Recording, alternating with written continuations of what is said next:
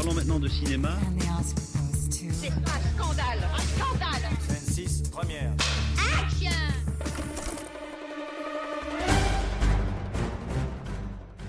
Spotlight spécial Mission Impossible. On débriefe le nouveau film de la saga, le septième, intitulé Mission Impossible Dead Reckoning Partie 1, toujours avec Tom Cruise et réalisé par Christopher McQuarrie. Et pour nous en parler, le plus grand expert de Mission Impossible de la rédac d'Allociné, Maximilien Pierrette. Salut La pression d'un coup, salut Ouais, grosse pression. Euh, tu as pu voir le film en avant-première et cet épisode sort donc pour la sortie de ce Mission Impossible ce 12 juillet. Je suis Brigitte Baronnet et à la réalisation il y a Andou Raminosson. Spotlight spécial Mission Impossible, c'est parti.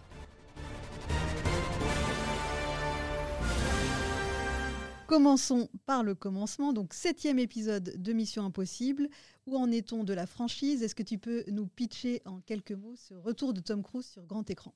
Euh, ouais, ouais c'est bah, c'est un retour qui s'est fait attendre euh, parce que c'est un, un film qui était repoussé beaucoup. C'était un- vraiment l'un des films qui était le plus impacté, je pense, par le Covid parce qu'il était en tournage en Italie en plus, qui était là, quand même l'un des pays les plus durement frappés euh, assez tôt dans la pandémie. Euh, donc euh, Mission Impossible était en tournage en Italie quand euh, la pandémie a frappé, que tout Hollywood s'est retrouvé à l'arrêt. Et puis ensuite, après, il a fallu que euh, le tournage se finisse, il a fallu que les salles se remplissent à nouveau, il a fallu sortir Top Gun Maverick, qui était le précédent film de Tom Cruise, donc ça a été assez long. Et Dieu sait que Tom Cruise euh, tient à ce que le public aille dans les salles. Il a été un de nos meilleurs ambassadeurs Ah, au moment de la, exactement. de la sortie de Top Gun. Exactement, lui, tu lui parles pas de streaming ou de choses comme ça, mais d'ailleurs, ce qui est assez rigolo quand, euh, quand on voit le film, et ça, on va y revenir après. Donc là, en fait, c'est euh, donc c'est une nouvelle aventure du, de l'espion Ethan Hunt, qui est joué par Tom Cruise, qui, euh, pour dire ça assez simplement, en fait, se retrouve confronté à une vieille connaissance dans une intrigue où euh, il y a à la fois une menace d'ordre nucléaire et une menace qui est liée à de l'intelligence artificielle. Donc, quand tu, quand tu prends un peu de recul sur le film, parce qu'en plus, c'est un mot qui est, qui est cité, c'est assez drôle en fait de voir que Tom Cruise, donc, comme on disait, qui est vraiment un des grands défenseurs de la salle de cinéma, euh, se bat dans le film contre un algorithme, c'est-à-dire les plateformes de streaming. euh, donc voilà, il y a quelque chose d'assez assez drôle. Mais j'aimerais bien savoir justement, puisque c'est, on sait que ces films-là se réécrivent beaucoup au fur et à mesure du tournage, et encore plus celui-ci, puisque bah, on sait qu'il était, le tournage a duré beaucoup plus longtemps que prévu. J'aimerais bien savoir si cet aspect-là du film, le côté, euh, le côté genre euh, Tom Cruise face à un algorithme, donc en gros le cinéma face aux plateformes de streaming, c'était déjà aussi présent dans le scénario avant le confinement et donc avant que les plateformes ne- de streaming ne prennent le pas sur le cinéma en salle, ou si c'est euh, c'est juste un hasard et que euh, avec Christopher McQuarrie qui est aussi le co-scénariste du film, ils avaient senti un petit peu l'air du temps. Ethan, quel est ton objectif? Quel est ton objectif ultime?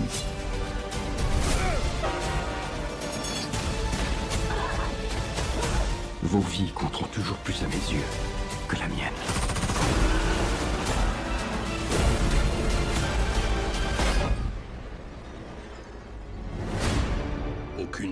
Ne doit compter plus que cette mission. Je ne suis pas d'accord.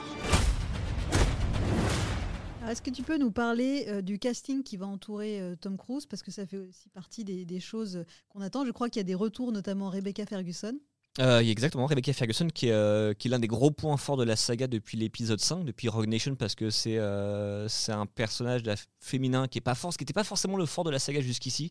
On a eu un vrai personnage féminin important et qui était un peu l'alter ego de, de Ethan Hunt, parce que tous les deux c'est, euh, sont un peu des, des, espions, mais qui agissent un peu en électron libre et qui sont un peu des âmes damnées parce qu'on a l'impression qu'ils pourront jamais rentrer chez eux, parce que ce qu'ils ont été forcés de faire pour leurs différentes missions les a amenés dans l'illégalité et en fait il n'y a pas de retour en arrière. Donc en fait il y a une relation que je trouve très très forte entre leurs deux personnages. Donc elle est de retour. Il y a Simon Pegg aussi qui est un peu la, la caution un peu comédie on va dire des Missions Impossibles depuis sa présence depuis son arrivée dans l'épisode 3 il y a Ving Rhames qui est avec Tom Cruise le seul acteur présent dans tous les Missions Impossibles même, euh, même dans le 4 où il apparaît juste dans la scène finale mais bon il a fait tous les, tous les films. Et ensuite euh, on retrouve un acteur qui était présent dans le, premier film qui était le patron de Tom Cruise dans Mission Impossible et qui revient ici. Comme ça en fait c'est une manière de lier un peu euh, ce, nouveau film au premier. Et ensuite on a beaucoup de on a beaucoup de nouvelles têtes. On a euh, donc le méchant qui est joué par Esai Morales qui joue notamment dans la, série Titans. Pour la petite info en fait le méchant devait être joué par Nicolas Hoult. Donc on- voilà qu'on connaît euh, qu'on connaît qu'on a vu récemment dans Renfield avec Nicolas Cage. Et c'est très in- intriguant parce que Là, si c'était Nicolas Hoult, tu peux pas avoir un méchant qui était lié au passé de, Tom Cruise parce qu'il est beaucoup trop jeune. Et il y avait même une, euh, même une, euh, une rumeur quand il avait été casté que, euh, enfin c'était même plus une théorie, que c'était le fils caché du personnage de Tom Cruise. Là, ça marche beaucoup moins du coup avec, euh, Morales, mais qui est plutôt qui est assez charismatique en tant que menace. On a, euh, on a un des acteurs de Top Gun qui s'appelle Tarzan Davis, qui était l'un des jeunes pilotes qu'il y avait. Il y a un acteur qui s'appelle Shee Gam. Et surtout, on a, euh, on a deux actrices vraiment qui, euh, qui volent un peu la vedette au reste du casting. On a Hayley Atwell d'un côté, qui était une des figures clés de Marvel parce qu'elle jouait l'agent Carter, qui joue une, nouvelle venue qui a vraiment qui, prend beaucoup de place et qui même participe à deux des grosses scènes d'action. Et on a une française, euh, Pomme Clémentieff, qu'on, alors ce qui est très drôle de dire ça maintenant, mais qu'on avait découverte notamment dans les Kaira de Franck Gastambide, et qui depuis est allée est allé dans Les Gardiens de la Galaxie, a fait vraiment des, euh, euh, des gros films hollywoodiens, et qui ici joue, euh, joue une espèce de, de tueuse complètement barrée, et elle, je la trouve super dans le film. Vraiment, tu sens qu'elle s'éclate à jouer ce rôle-là, et puis bah, nous aussi on s'éclate. Et j'ai pas précisé dans les retours aussi, il Vanessa Kirby, qu'on avait découverte en sœur de Elizabeth II dans les premières saisons de The Crown, qui avait un petit rôle dans Mission Impossible 6 et qui, euh, qui revient aussi dans ce film. Alors, quelque chose qu'on attend toujours avec Mission Impossible, ce sont les cascades. Et euh, parmi les premières images qui ont été dévoilées de, ce film, il y avait justement un making-of d'une cascade très spectaculaire. Euh, Donc toi, tu as pu voir le film au complet, euh, voir notamment cette cascade. Est-ce que tu peux nous, parler euh, des promesses euh, qu'il y a euh, à ce niveau euh, dans ce nouveau volet de Mission Impossible Oui, c'est vrai, ce qui, est, ce qui est fort avec les Missions Impossibles, surtout depuis le, le 4, depuis Protocole Fantôme, où euh, Tom Cruise escaladait la plus haute tour du monde, c'est que la promotion se fait euh, majoritairement sur les cascades. C'est qu'en fait, quand tu découvres le film, généralement, c'est là que tu découvres l'intrigue parce qu'elle est assez secrète jusqu'à la fin, ce qui colle bien avec l'ambiance du film, donc ça, tombe bien. Mais donc le film se vend plus ouais, sur euh, le côté, bah tiens, pourquoi est-ce qu'il faut le voir en salle? Parce qu'il y aura ces morceaux de bravoure. Et là, il y en a, euh, il y en a trois majoritairement qui sont quand même qui valent le coup. Parce que je trouve que le, là où le film se démarque pas mal des précédents, c'est que c'est pas un déluge de 2h40 d'action non-stop, contrairement à ce qu'on pourrait croire. La première heure d'ailleurs est vraiment très espionnage à fond avec peu d'action. Par contre, dès qu'il y a de l'action, ouais, ça, ça y va et c'est très impressionnant, avec beaucoup de cascades faites en vrai, et notamment donc euh, ce qui a été très vite euh, vendu à la fois sur les photos de tournage et euh, le premier making of, c'est euh, Tom Cruise qui saute d'une falaise à moto et fait une chute libre et, euh, termine en parachute, ce qu'on appelle, on appelle du base jump. C'est hyper impressionnant vraiment parce que c'est vertigineux. Ce qui joue aussi beaucoup, évidemment, c'est de savoir que Tom Cruise l'a fait vraiment. Parce que en fait, tu verrais le film comme ça, tu pourrais dire ce sont des fonds verts, c'est une doublure. Enfin, il y a plein d'astuces. Non, on a vu des images de son entraînement, on a vu des images de, du tournage de la scène avec Christopher McQuarrie qui est livide derrière son écran. Et d'ailleurs, ils ont tourné cette scène-là au tout début du tournage parce que euh, Tom Cruise l'a dit lui-même comme ça pour savoir si le reste du casting était libéré ou euh, si le tournage pouvait continuer. Parce qu'ils ont quand même fait le, le saut, ils l'ont tourné huit fois quand même. C'est ça qu'ils ont flingué huit motos, ce que je trouve assez drôle. Euh, et euh, de ce que dit Christopher McQuarrie, c'est le quatrième qu'on voit dans le film. Donc ça fait quand même beaucoup de moments où, euh, où l'équipe était un peu tendue et euh, apparemment tout le casting était là ce jour-là aussi. Enfin, c'était vraiment un événement. Il y a cette scène-là qui, qui est hyper impressionnante, qui est une grande poursuite en voiture dans les rues de Rome, avec un côté euh, très comédie aussi entre Hayley Atwell et Tom Cruise, en fait, qui sont menottés l'un à l'autre. Ce qui fait que pour conduire, c'est un peu compliqué et qu'ils passent leur temps à s'engueuler aussi. Donc ça, ça ajoute un petit côté comique aussi, et ce qui fait qu'elle se démarque un peu des scènes de course-poursuite qu'on a pu avoir dans les films d'avant, notamment dans le 6 ou dans le 5. Et on a euh, le final dans, donc, dans l'Orient Express, qui se passe à la fois sur le toit du train et en fait avec des wagons qui tombent, ça on a vu ça un, peu dans la bande-annonce, et c'est hyper impressionnant. Il y a un petit côté jeu vidéo presque, on dirait un peu les jeux vidéo Uncharted, mais vraiment ce sont des, séquences euh, où euh, là sur le train, bon, tu vois qu'il y a un peu plus d'effets numériques, mais malgré tout, ils ont fait le maximum de ce qu'ils pouvaient en, en vrai. Et bah moi je trouve que ça change, tout, euh, surtout quand tu compares à un film récent comme Fast and Furious, qui aussi a une scène de course-poursuite à Rome, quasiment aux mêmes endroits que euh, Mission Impossible Dead Reckoning. Bah tu vois qu'en fait, euh, il y en a un qui utilise beaucoup plus le numérique que l'autre. Et tu vois vraiment la différence. Et après, ça va aussi euh, avec le discours du film, c'est-à-dire de, euh, de se battre contre l'intelligence artificielle, c'est aussi se battre contre, euh, contre le numérique. Même si, bon, c'est paradoxal parce que le film, il y a des moments où il n'a pas d'autre choix que, que d'y céder. Et puis le film est tourné en numérique aussi. Mais il y a tout un discours aussi, et c'est ce qui rend pour moi les Missions Impossibles passionnants. C'est au-delà du spectacle que ça propose, ça raconte beaucoup de choses, notamment sur Tom Cruise, ce qui Ce qui en soi est pas nouveau parce que euh, Tom Cruise c'est vraiment un acteur qui se raconte à travers ses films. Sauf que l'émission Impossible, ça va faire quasiment 30 ans qu'il en fait, c'est-à-dire on est à peu près au, ça, ça représente à peu près les deux tiers de sa carrière en termes de temps, pas de nombre de films. Donc forcément, en fait, si tu veux raconter l'histoire de la carrière de Tom Cruise, bah, juste suivre le fil des Missions Impossibles, ça te donne déjà vraiment une idée de, euh, comment il a évolué, de, euh, de ce qu'il veut dire de lui à travers ses films, de ce qu'il veut montrer. Donc voilà, c'est euh, à la fois du grand spectacle, mais en fait, à la revoyure, bah, tu te dis, il y a plein de choses intéressantes à en tirer sur le plan théorique. Alors, ce film précisément au sein de la franchise, est-ce que tu dirais que c'est un épisode majeur ou euh, comment il se situe? Alors voilà, là on est vraiment au moment de la sortie, donc euh, on va évidemment plutôt souligner les aspects positifs, mais euh, est-ce que voilà, que- comment toi tu le situerais? Parce qu'il y, a- il y a aussi des épisodes qui ont un petit peu moins bien euh, passé euh, le cap des Oui, années. euh, Voilà le, Le 2, donc euh, que lui? donc celui-ci, j'imagine, euh, voilà, ce qui est important, c'est qu'on sente que c'est un épisode de 2023 avec un Tom Cruise de son âge aussi. Euh, mais voilà, est-ce que tu dirais que bah, voilà, Mission Impossible est, euh, convaincant pour cet, euh, épisode de 2023 Ah, totalement, c'est totalement convaincant. Après, moi, j'aime vraiment tous les films de la saga, même le 2 qui est considéré par beaucoup, et je les rejoins comme le plus faible. Il y a, plein de choses hyper intéressantes en termes de mise en scène, même dans l'analyse, dans, les thèmes qu'il évoque, donc ça reste quand même bien. Là, je le situerais peut-être ouais, euh, au milieu des, des 7. C'est pas, je, je préfère largement le 1 et le 5, peut-être même le 6. Mais euh, celui-ci est hyper. En fait, il s'inscrit dans la lignée de, de ce qui se fait depuis le 5. En fait, c'est euh, vraiment si vous voulez rattraper quelques films avant, bah, rattrapez au moins les 5 et 6. Parce qu'on est.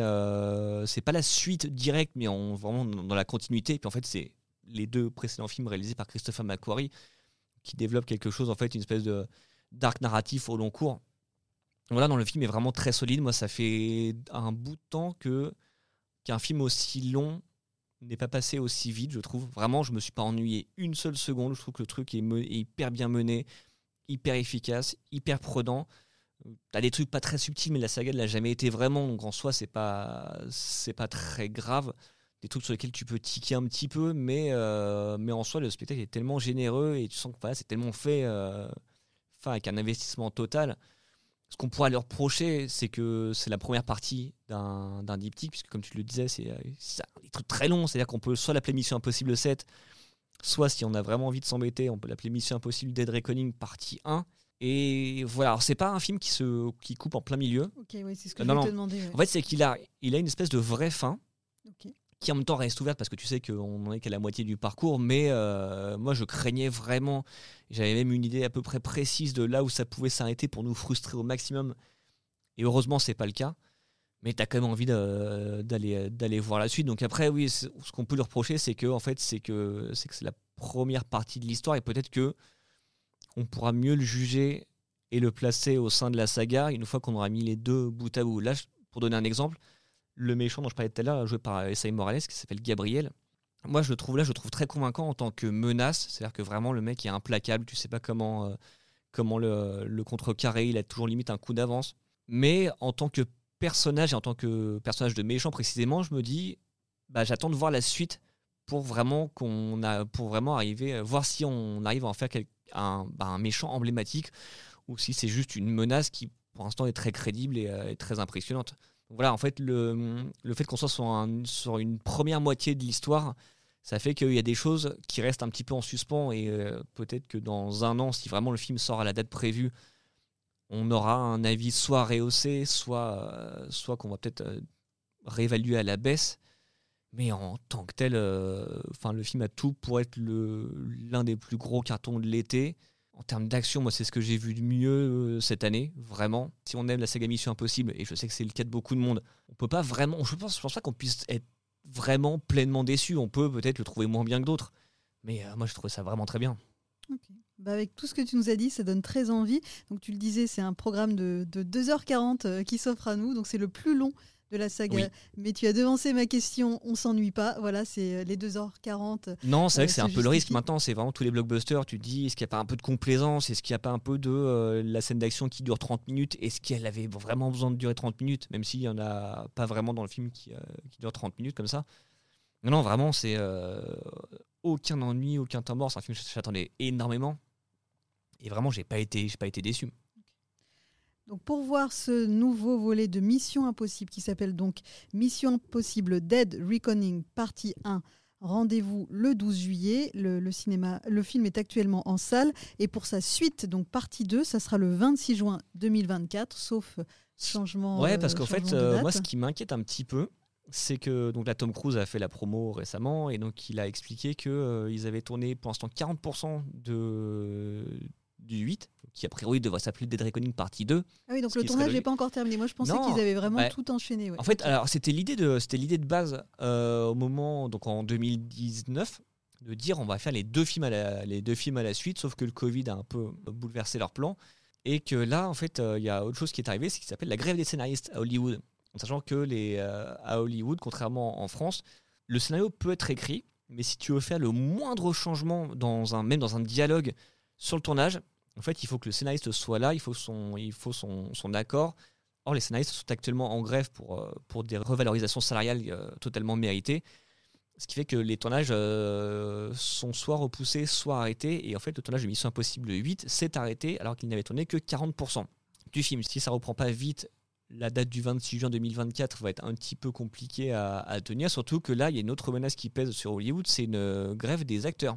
À l'heure où on enregistre, en fait, la, deadline des négociations avec le syndicat des acteurs a été repoussée au 12 juillet, donc qui est le jour de la sortie de Mission Impossible 7 en France. Je je sais pas si c'est lié, mais a priori non, même si ça fait un petit côté compte à rebours, euh, je pense qu'il doit bien, bien marcher. Mais euh, à ce moment-là, en fait, si un accord n'est pas trouvé, ce sont les acteurs qui vont se mettre en grève, et là, ça va être un autre euh, délire parce que ça veut dire que bah encore moins de possibilités de tournage, les promos qui seront annulés ou reportés, parce que peut-être que les sorties seront reportées aussi.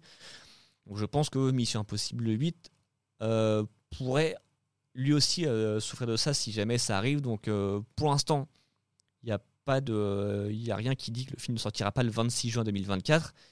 Mais je commence à me préparer et en même temps on l'a tellement vécu avec le 7 qui a dû avoir 5 dates de sortie différentes, était repoussé à chaque fois régulièrement. Voilà, on se dit que finalement c'est euh, c'est peut-être un peu le destin de ce diptyque en fait de, de se faire euh, de se faire attendre. Et en même temps, je pense que les gens seront au rendez-vous euh, pour celui-ci et pour le prochain. Donc surtout si les cascades sont encore plus folles que dans le 7 et quand on le peu qu'on a vu pour l'instant avec Tom Cruise assis sur un avion, tu te dis oui, je pense que mon avis, c'est la mission elle va être accomplie. Un Mission Impossible, ça se mérite, hein, comme tu viens de nous le faire comprendre. Et voilà, le, c'est la promesse d'un grand spectacle, donc actuellement dans les salles, Mission Impossible Dead Reckoning partie 1, avec toujours Tom Cruise aux commandes et Christopher McQuarrie à la réalisation. Merci beaucoup, Max, d'avoir partagé avec nous euh, ce retour euh, sur le film. Merci beaucoup, Andou, qui a réalisé ce podcast. Et on vous dit à très bientôt pour de nouveaux podcasts. Salut Salut Allociné,